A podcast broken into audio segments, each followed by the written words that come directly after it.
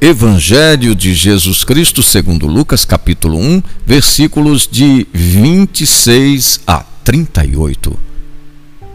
Quando Isabel estava no sexto mês, o anjo Gabriel foi enviado por Deus a uma cidade da Galiléia chamada Nazaré, a uma virgem prometida em casamento a um homem de nome José, da casa de Davi.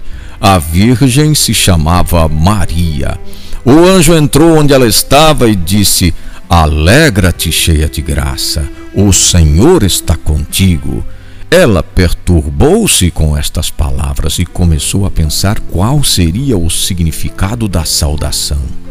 O anjo então disse: Não tenhas medo, Maria. Encontraste graça junto a Deus.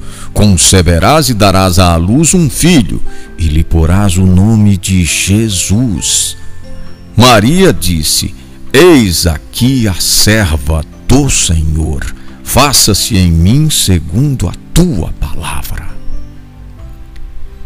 Festejamos hoje um dos quatro dogmas marianos, a Imaculada Conceição.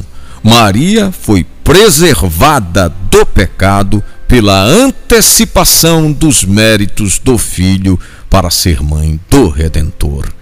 Esta crença, comum na comunidade cristã, foi definida como dogma de fé pelo Papa Pio IX em 1854.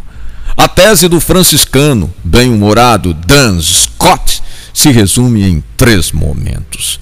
Deus podia fazê-la imaculada, era conveniente que a fizesse e ele a fez puríssima devia ser aquela que nos traria o Filho de Deus.